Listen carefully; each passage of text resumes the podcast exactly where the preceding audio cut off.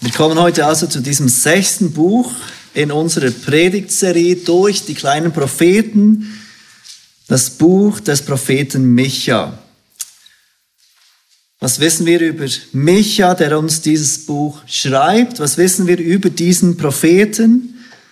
Es ist wie bei vielen anderen der kleinen Propheten. Wir wissen nicht viel über ihn. Die Hauptsache ist nicht er selbst, sondern seine Botschaft. Ähm, bei ihm fällt auf, dass nicht wie bei Jesaja, Ezekiel, Hosea, Joel, Jona zum Beispiel erwähnt wird, wer sein Vater ist. Wir lesen nichts über seinen Vater, was ähm, oft erwähnt wird. Wir wissen nicht, aus welcher Familie dieser Prophet stammt, von welcher Abstammung er ist.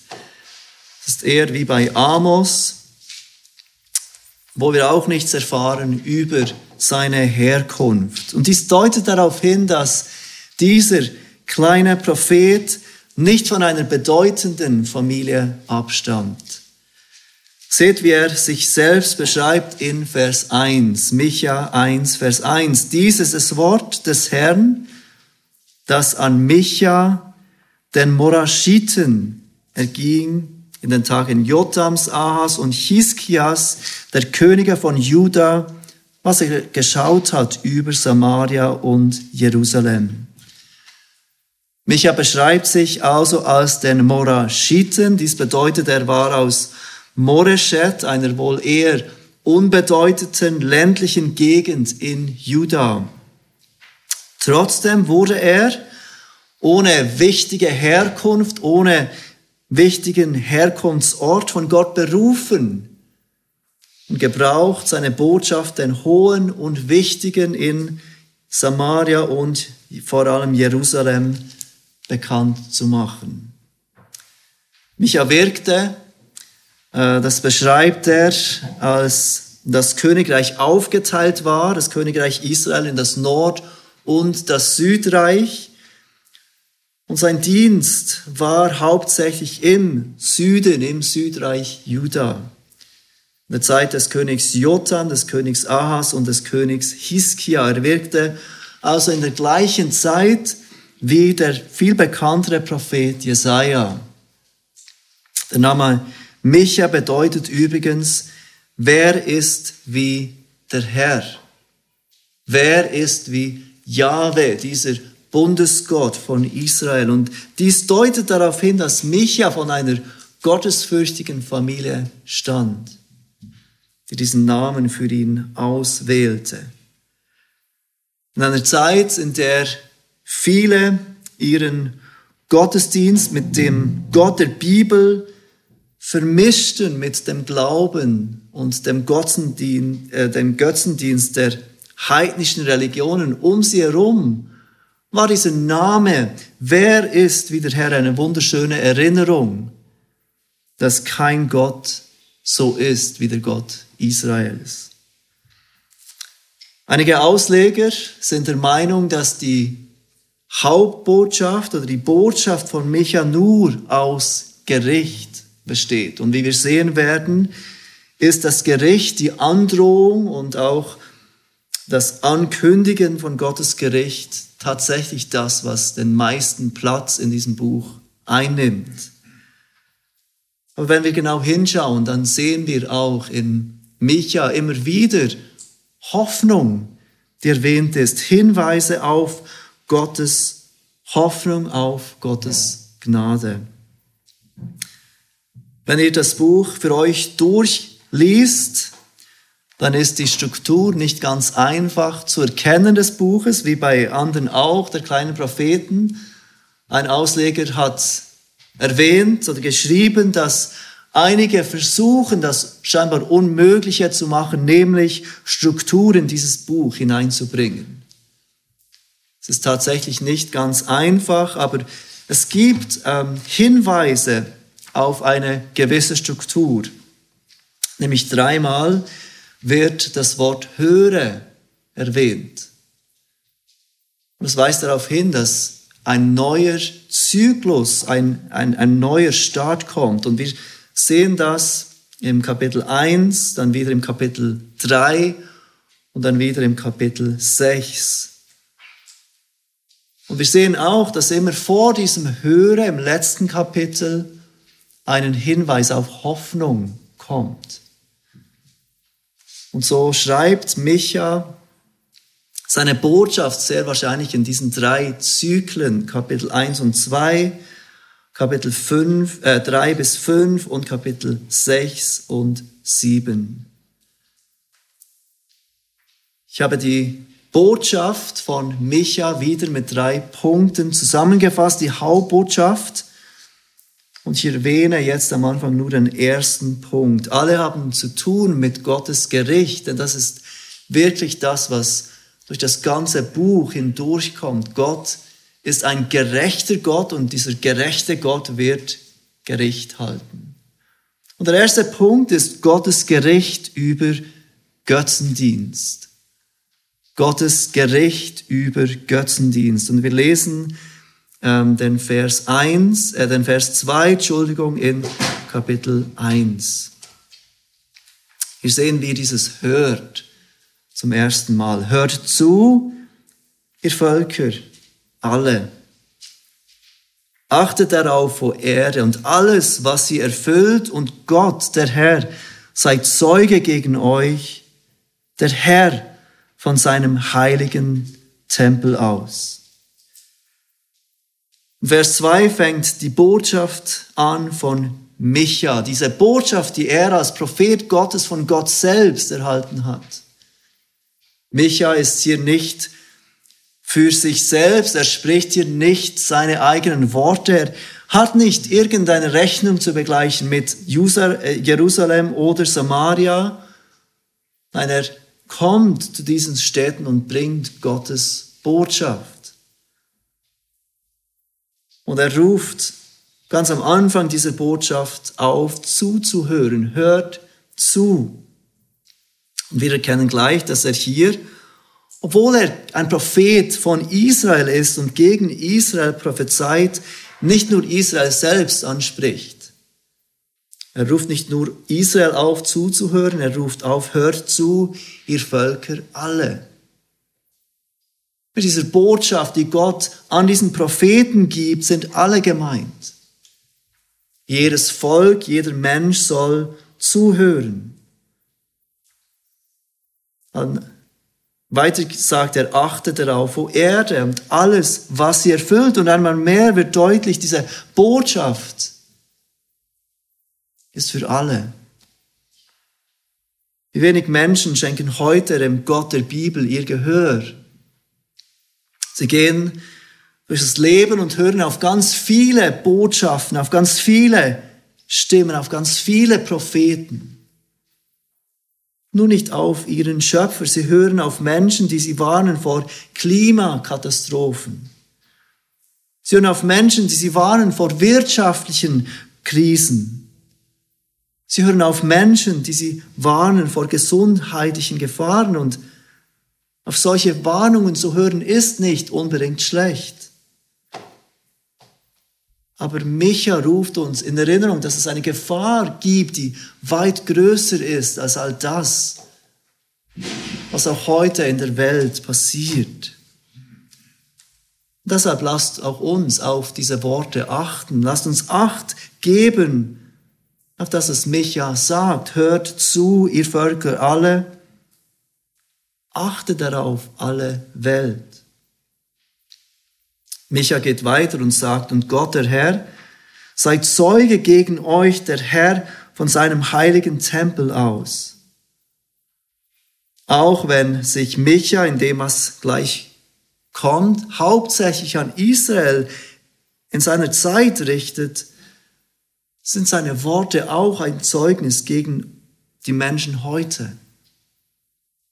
Denn die Dinge, für die Israel schuldig sind, sind auch Dinge, für die wir heute schuldig sind. In Vers 3 beschreibt Gott, wie er das Gericht vollstrecken wird. Und siehe, der Herr wird ausgehen von seiner Stätte und wird herabkommen, auf die Höhen der Erde treten. Die Berge zerschmelzen unter ihm wie Wachs vor dem Feuer Und die Täter spalten sich wie Wasser, das den Abhang hinunterstürzt. Hier sehen wir etwas ganz Deutliches, nämlich dass Gott aktiv ist in seinem Gericht. Viele Menschen heute haben Mühe, Gottes Barmherzigkeit und Gnade mit Gottes Gericht zu vereinbaren und sie sagen, dass Gottes Gericht nichts ist, dass Gott aktiv wirkt. Gottes Gericht besteht allein darin, dass Gott eben nicht wirkt, dass er nicht verhindert, dass er nicht hilft, dass der Menschen sich selbst überlässt. Aber Gott würde nicht aktiv richten und Gericht bringen. Aber Micha zeigt uns, dass es genau das ist, was Gott tut und tun wird. Der Herr wird ausgehen von seiner Stätte und wird herabkommen und auf die Höhen der Erde treten. Gott ist aktiv im Gericht, nicht nur passiv. Micha beschreibt Gott eindeutig als jemand, der diese Dinge aktiv tut Jemand, der herabkommt, jemand, der auf die Erde tritt. Und seht, welche Auswirkungen dieses Kommen von Gott hat. Berge zerschmelzen wie Wachs unter ihm. Etwas, das so fest ist wie Berge, im wahrsten Sinne steinhart ist, schmilzt wie Wachs vor Feuer. Micha beschreibt hier bildhaft, wie mächtig Gottes Gegenwart ist, wie mächtig es sein wird, wenn Gott im Gericht kommt. Vers 5 gibt Gott uns einen ersten Grund für Gottes Kommen im Gericht. Das alles wird geschehen wegen der Übertretung Jakobs und wegen der Sünden des Hauses Israel. Was ist aber die Übertretung Jakobs? Ist es nicht Samaria und welches sind die Höhen Judas? Ist es nicht Jerusalem? Darum will ich Samaria zu einem Steinhaufen im Feld machen und zu einer Pflanzenstätte für Weinberge. Und ich will seine Steine ins Tal hinunterwerfen und seine Grundfesten bloßlegen. Und all ihre Götzenbilder sollen zerschlagen und all ihre Weihe Gaben mit Feuer verbrannt werden. Und ich will all ihre Götzenbilder der Verwüstung preisgeben. Denn von Hurenlohn sind sie zusammengebracht worden und zu Hurenlohn sollen sie wieder werden. Samaria war in dieser Zeit die Hauptstadt des Nordreiches Israel und Jerusalem war die Hauptstadt des Südreiches Juda. Die Könige von beiden dieser Gebieten und somit auch ein Großteil des Volkes waren schuldig gegen Gott. Sie hatten gegen diesen Bundesgott und gegen sein Gesetz verstoßen, mehrmals bewusst. Sie hatten die Leute angeleitet, gegen ihren Gott zu sündigen, anstatt diesen einen wahren Gott zu verehren und ihn so zu verehren, wie er es gesagt hat in seinem Wort, beten sie immer mehr diese falschen Götter an, der Nationen um sie herum. Und sie beteten ihren Gott auf falsche Weise an. Auch hier ist es so wichtig, dass wir uns als Gemeinde von Gottes Wort leiten lassen, nicht von dem falschen Gott unserer Gesellschaft namens Unterhaltung. Gottes Wort lehrt uns, dass wenn die Gemeinde zusammenkommt und den, den neutestamentlichen Gottesdienst feiern, dass wir Gottes Wort predigen, dass wir Gottes Wort lesen, dass wir zu diesem Gott singen, zu diesem Gott beten und dass wir das, was wir glauben, bildhaft darstellen im Abendmahl und in der Taufe. Wir haben keine Freiheit, Gott so anzubeten, wie wir möchten. Wir haben keine Freiheit, Gott so anzubeten, wie es in unserer Gesellschaft geschieht und ihr entspricht. Im Kapitel 3 spricht Micha die Leiter und Propheten des Volkes an. Der Abschnitt fängt an mit den Worten, hört doch, dieses zweite hört. Hört doch, ihr Häupter von Jakob und ihr Fürsten des Hauses Israel. In Vers 5 sagt er, so spricht der Herr über die Propheten, die mein Volk irreführen, die Frieden rufen, wenn ihre Zähne etwas zu beißen haben, aber dem heiligen Gott, dem heiligen Krieg erklären, der ihnen nichts ins Maul gibt.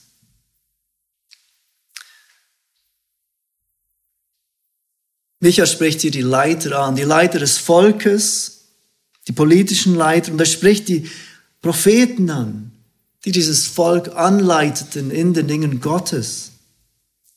Da waren diese falschen Propheten, die riefen Friede. Sie predigten, da kommt kein Gericht von Gott. Es ist alles gut. Gott ist nur barmherzig und gnädig. Von der Gerechtigkeit Gottes sprechen sie nicht. Sie sprechen nicht von kommenden Gericht, das kommt über alle Sünde und Ungerechtigkeit. Damals, wie auch heute, waren diese Worte von Micha nicht populär. Das Gericht kommt, dass Gott ein gerechter Gott ist. Und so waren diese falschen Propheten umso populärer. Diese falschen Propheten, die nur Gnade predigten, die nur Barmherzigkeit predigten. Diese falschen Propheten, die den Leuten sagten, nein, da kommt kein Gericht. Sie verkündigten Friede. Macht euch keine Sorgen um euren Stand vor Gott. Macht euch keine Sorgen um ein Gericht, das kommen sollte. Nein, Friede. Genau gleich ist es heute mit falschen Propheten. Sie verkündigen einen Frieden mit Gott, der kein Frieden ist. Sie predigen ein Gott, der da ist, um unser Leben einfacher zu machen. Sie predigen einen Gott, der da ist, um unser Leben erfüllt zu machen, nicht um unser Leben zu verändern.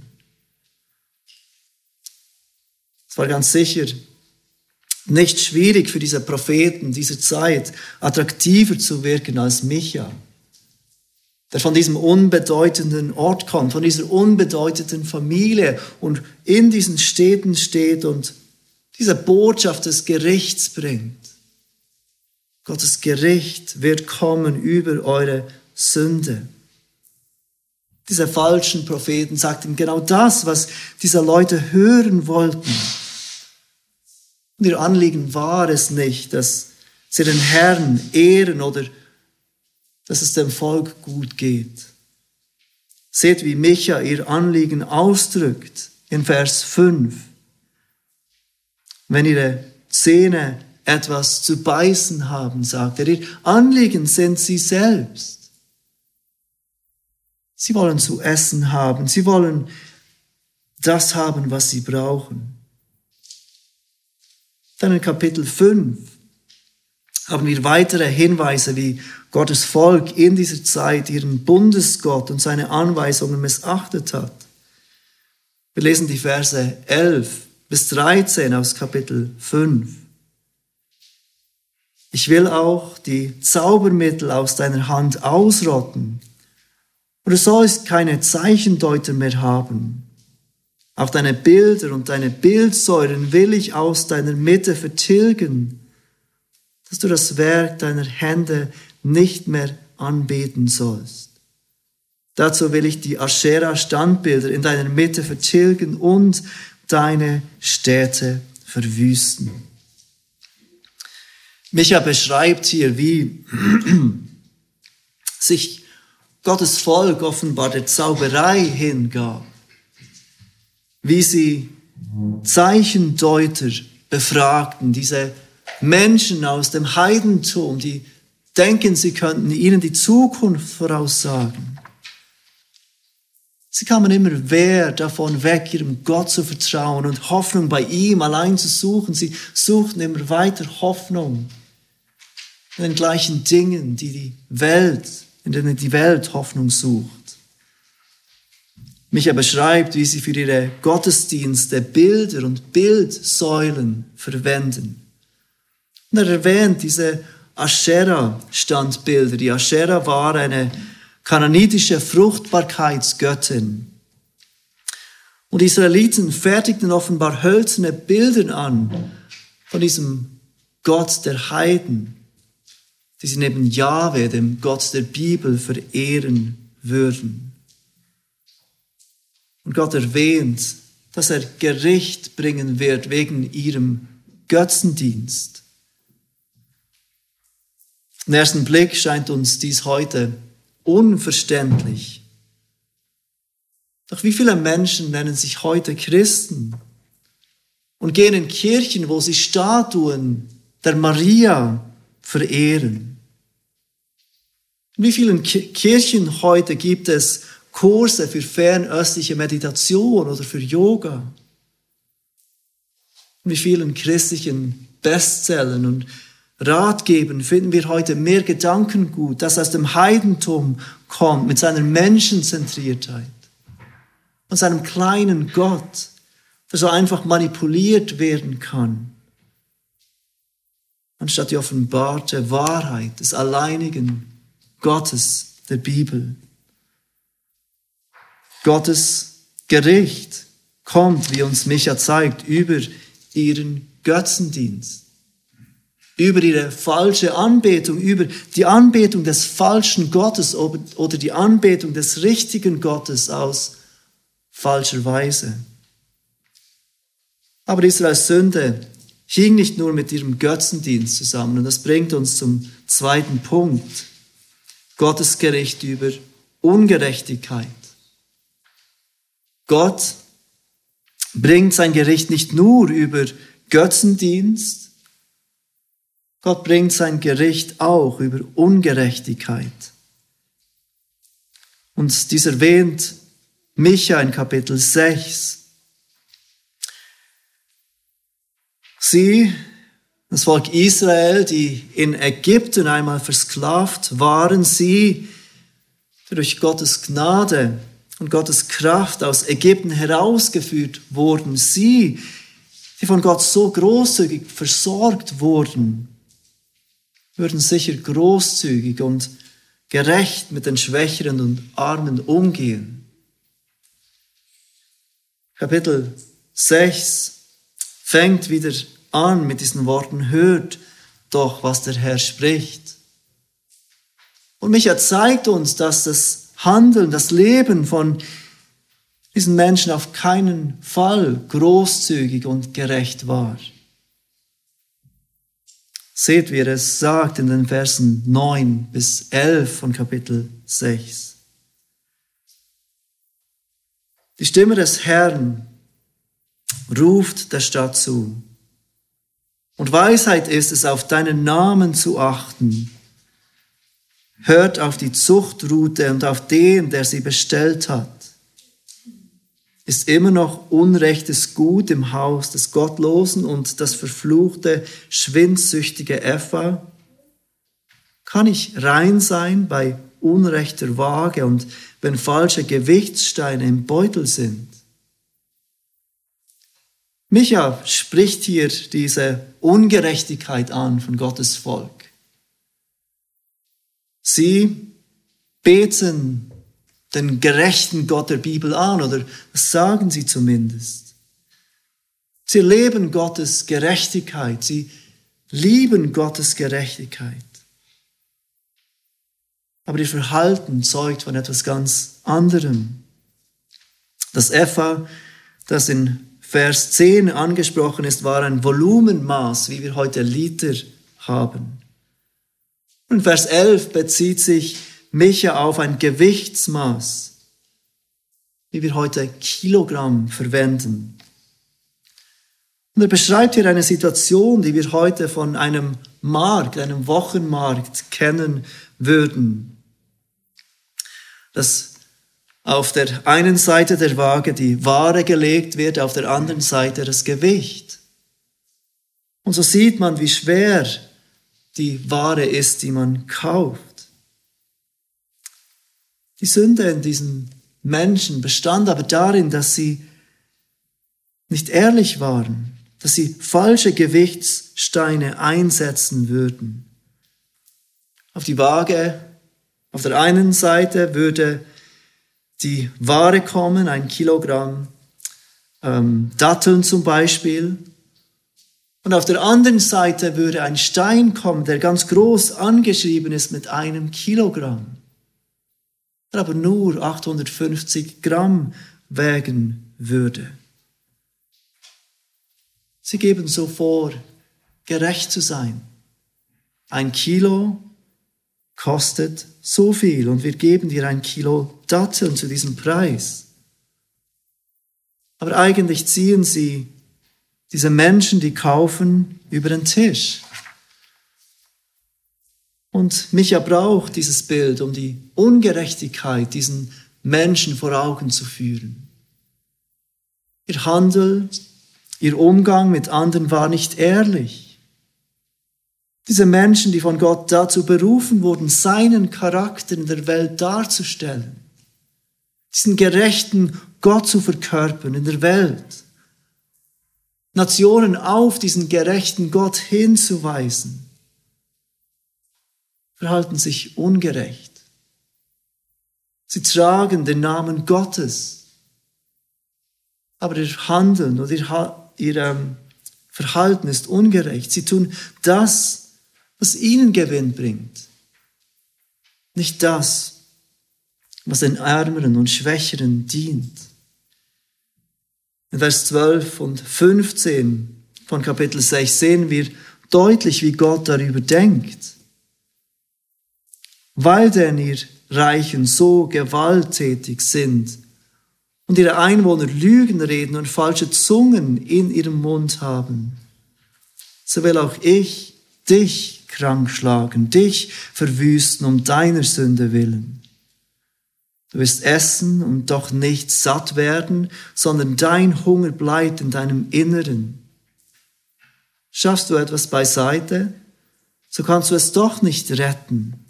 Und was du rettest, will ich dem Schwert preisgeben. Du wirst sehen, aber nicht ernten. Du wirst Oliven pressen, aber dich nicht mit Öl salben.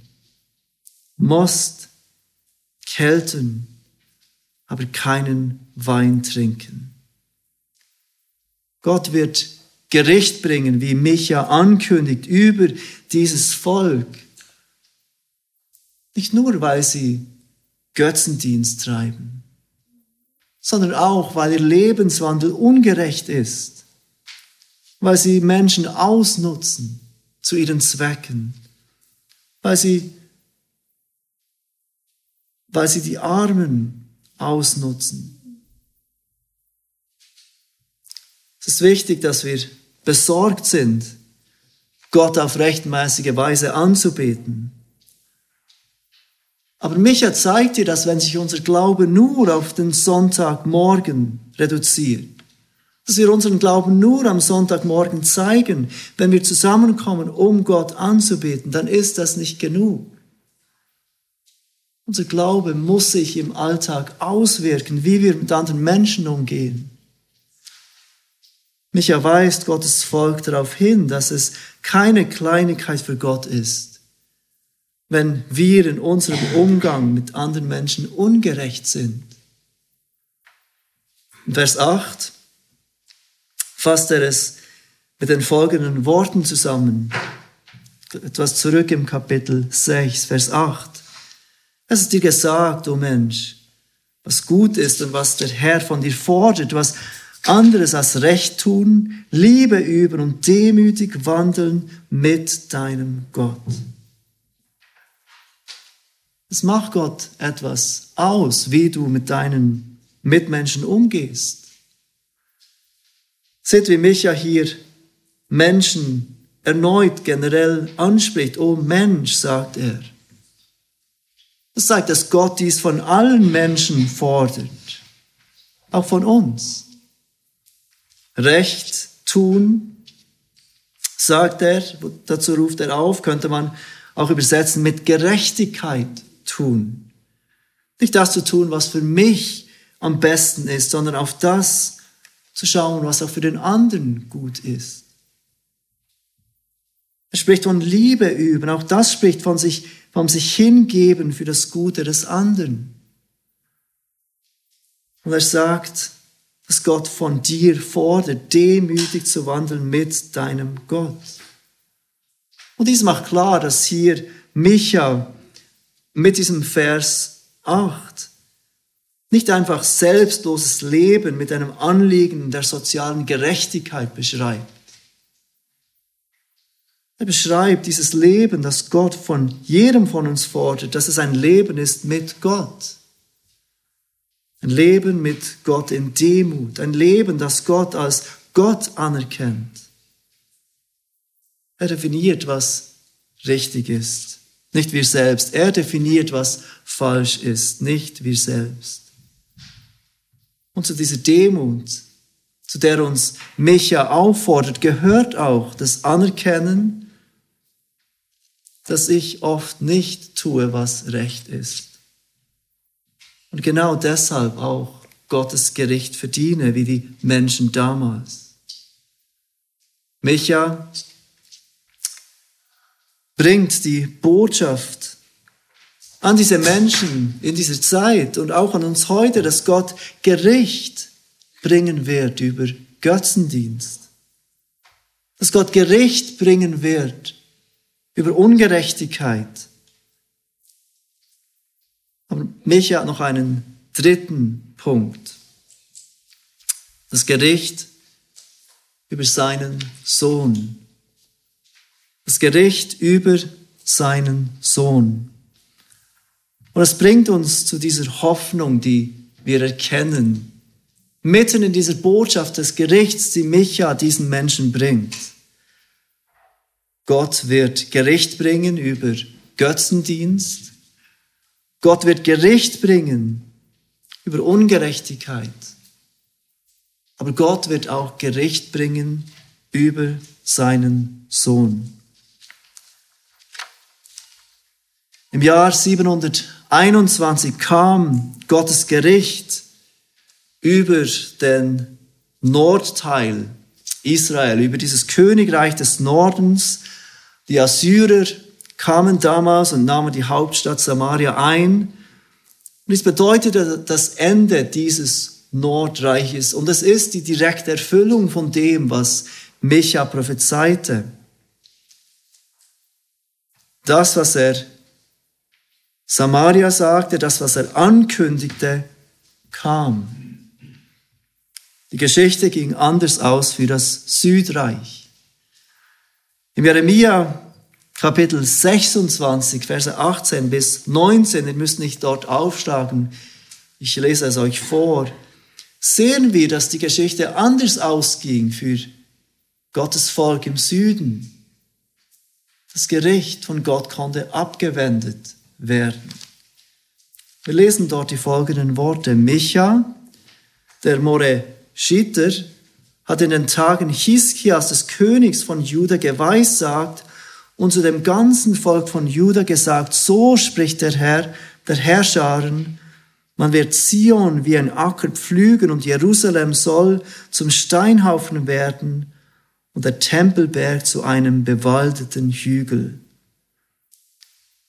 In Jeremia erhalten wir also die Zusammenfassung von dem, was Micha, dieser Prophet, predigte. Und es war das Gericht. Man wird Zion wie einen Acker pflügen und Jerusalem soll zum Steinhaufen werden und der Tempelberg zu einem bewaldeten Hügel. Gottes Volk wird das Gericht erleiden.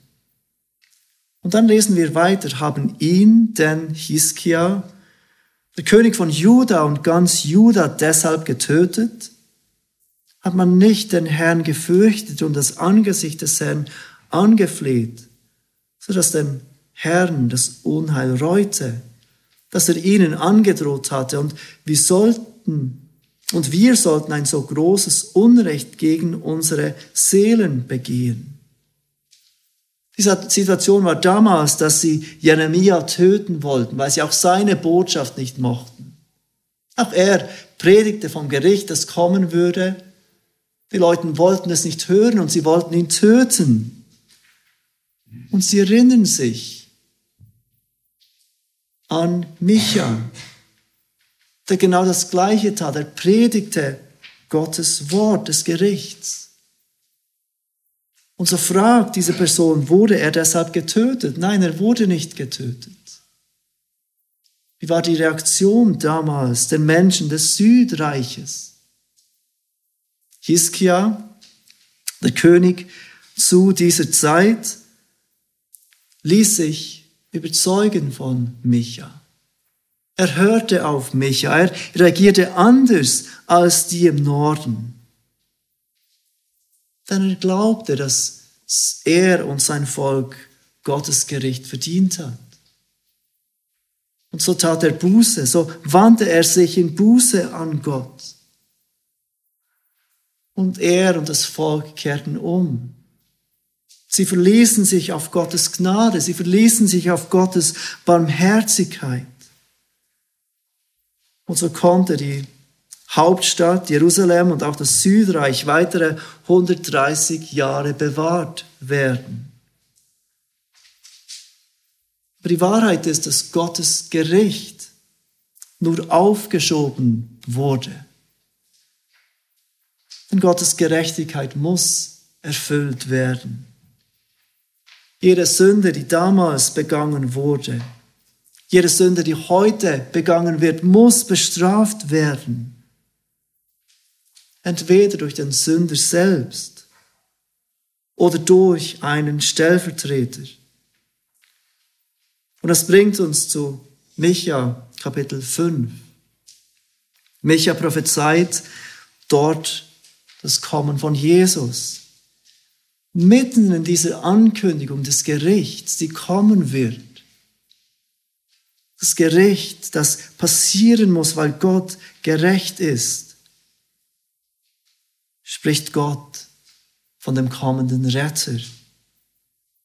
Micha 5, ab Vers 1, und du, Bethlehem, Ephrata, du bist zwar gering unter den Hauptorten von Juda, aber aus dir soll mir hervorkommen, der Herrscher über Israel werden soll, dessen Hervorgehen von Anfang von den Tagen der Ewigkeit her gewesen ist. Darum gibt er sie hin bis zu dieser Zeit, da die, welche gebären soll, geboren haben wird, und der Überrest seiner Brüder wird zurückkehren zu den Kindern Israels. Micha beschreibt das Kommen von Jesus, das erste Kommen von Jesus. Auch er wird in einer Stadt geboren werden, in einem Dorf geboren werden, das unbedeutsam ist, das gering ist. Er beschreibt ihn als der, der hervorgehen wird, aber der von Anfang an war. Er, der von den Tagen der Ewigkeit her gewesen ist, ist ohne Zweifel diese Prophezeiung auf Jesus. Er, der ewige Sohn Gottes, der kommt in Menschengestalt. Und weshalb kommt er? Micha erwähnt es nicht, aber wir sehen es, wenn wir im Neuen Testament schauen, dass die Geburt von Jesus ist unweigerlich mit seinem Tod verbunden. Er kommt, um zu sterben. Er kommt, um sein Leben hinzugeben am Kreuz. Nachdem er dieses vollkommen gehorsamen Leben lebte, stirbt er als der Stellvertreter für all die, die einmal auf ihn vertrauen würden am Kreuz.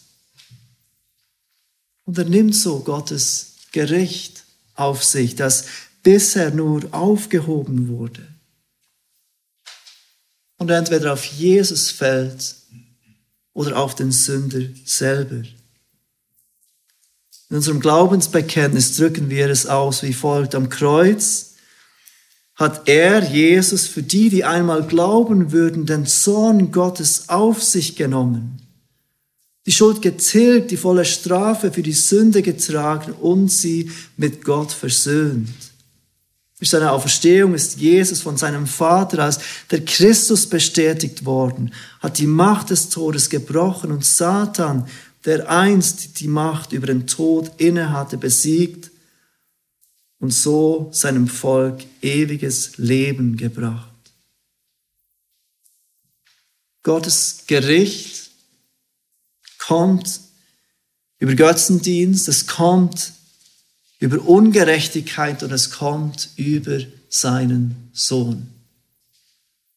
Wenn du heute hier bist und mit Christus versöhnt bist, dann ist die Realität von Gottes Gericht nicht eine Drohung für dich. Es erinnert uns an Gottes Gerechtigkeit. Es erinnert uns an die Ernsthaftigkeit unserer Sünde. Aber es ist nicht eine Drohung für uns, wenn wir versöhnt sind mit Christus, sondern es zeigt uns viel mehr, wie sehr wir Jesus Christus loben sollen und preisen sollen, dass er dieses Gericht für uns ertrug. Das Buch Micha schließt mit folgenden Worten. Kapitel 7, Vers 18. Wer ist ein Gott wie du? In Anspielung auf den Namen Micha. Wer ist ein Gott wie du, der die Sünde vergibt und dem Überrest seines Erdteils die Übertretung erlässt? Der seinen Zorn nicht alle Zeit festhält, sondern Lust an der Gnade hat. Er wird sich wieder über uns erbarmen, unsere Missetaten bezwingen. Ja, du wirst alle ihre Sünden in die Tiefe des Meeres werfen. Du wirst Jakob Treue erweisen und an Abraham Gnade üben, wie du unseren Vätern von den Tagen der Vorzeit her geschworen hast. Wer ist ein Gott wie unser Gott? Keiner. Es ist kein Gott, der die Sünden vergibt und im Überrest seines Erdteils die Übertretung erlässt, der nicht an seinem Zorn festhält, sondern Lust an der Gnade hat, er ist kein Gott, wie der Gott Michas, der Gericht übt, aber der gleichzeitig seine große Barmherzigkeit und Gnade erweist. Lass uns beten.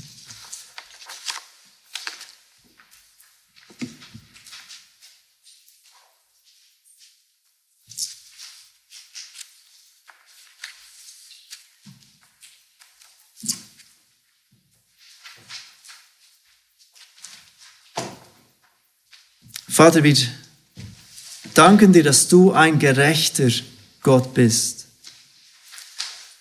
Und wir danken dir, dass sich deine Gerechtigkeit zeigt, dass du keinen Unterschied von Personen machst, sondern jede Sünde bestrafen wirst. Wir danken dir gleichzeitig, dass du deine Gnade erwiesen hast, indem du dein Gericht über deinen Sohn kommen ließt. Sodass alle die, die auf Jesus vertrauen, heute nicht dem Gericht entgegenblicken, sondern mit dir versöhnt sein dürfen, weil er das Gericht für uns ertragt hat. Herr Jesus, wir loben dich, dass du bereit warst, für ungerechte Menschen, für Menschen, die oft undankbar sind, für Menschen, die oft murren, für Menschen, die oft denken, wir wüssten es besser, dein Leben hinzugeben. Und das gerechte Gericht von Gott für uns auf dich genommen hast, so dass wir einmal mit dir in Ewigkeit und großer Freude leben dürfen.